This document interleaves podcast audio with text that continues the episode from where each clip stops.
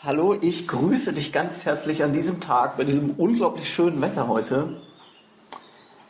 Mir geht es in letzter Zeit so, dass ich ein bisschen verwirrt bin irgendwie.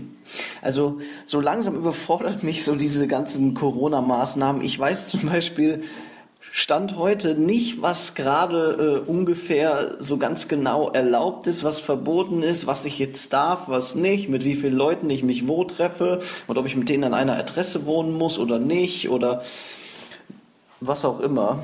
Weil mittlerweile sind mir das zu viele Informationen. Irgendwie jeder legt das auch ein bisschen anders aus. Ja, das heißt, wenn ich mit Freunden rede, jeder hat so ein bisschen eine andere Meinung dazu.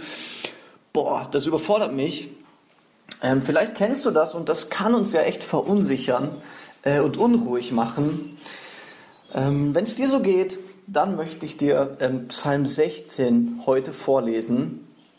Und ich werde ihn wirklich ganz bewusst für dich lesen. Ähm, und du darfst den für dich so annehmen. Am besten, ähm, wenn du es gerade kannst, dann mach deine Augen zu. Und ich äh, bete kurz, dass Gott zu dir spricht. Und dann spreche ich dir diesen Psalm zu. Gott, ich danke dir für den Tag.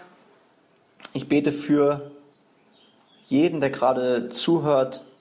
Ich bete, dass du mit deinem Wort wirklich in unsere Herzen sprichst, uns ruhig machst, uns zuversichtlich machst, uns Freude gibst. Amen. Gott bewahrt dich und bei ihm findest du Zuflucht. Sag du zum Herrn, Gott, du bist mein Herr, bei dir finde ich mein ganzes Glück. Freu dich über alle, die zu Gottes heiligem Volk gehören. An ihnen zeigt sich Gottes Herrlichkeit. Die sich aber vor einem anderen Gott niederwerfen, bereiten sich selbst zahlreiche Schmerzen. Mit ihren Opfern, dem Blut, das sie ihrem Gott darbringen, sollst du nichts zu tun haben. Die Namen ihrer Götzen sollst du nicht mal in den Mund nehmen. Aber dein Besitz und dein Erbe ist der Herr selbst. Ja, Gott teilt es dir zu, was du brauchst. Was er dir für dein Leben geschenkt hat, ist wie ein fruchtbares Stück Land, das dich glücklich macht. Ja, ein schönes Erbteil hat er dir gegeben.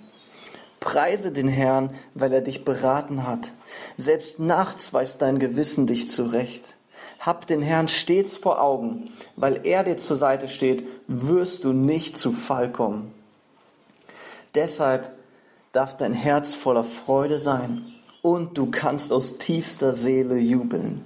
Und auch dein Körper ruht in Sicherheit. Deine Seele wird Gott nicht dem Totenreich überlassen. Dich, seinen treuen Diener, wird er vor dem Grab verschonen.